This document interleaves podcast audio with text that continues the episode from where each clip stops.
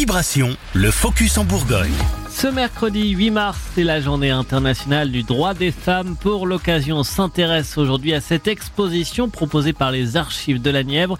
Exposition intitulée Femmes plurielles. Au travers d'une centaine de documents, on découvre le quotidien de femmes ayant vécu et fait, comme leurs homologues masculins, l'histoire du département.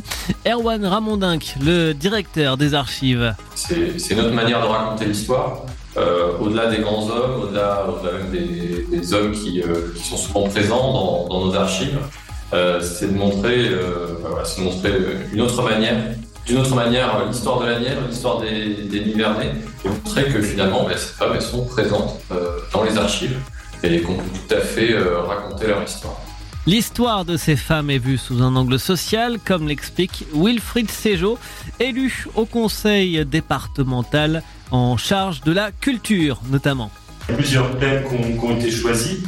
Euh, notamment les, femmes et la religion, qui va parler aussi de, l'importance des congrégations religieuses et des religieux dans le département, la question de l'instruction et de la transmission.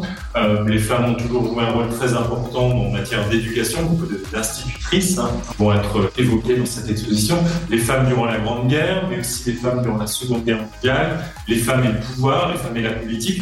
Donc il s'agit à la fois, à travers euh, les éléments d'archives, de raconter une histoire euh, sociale, une histoire de la vie quotidienne et de la place des femmes dans ces différents euh, domaines.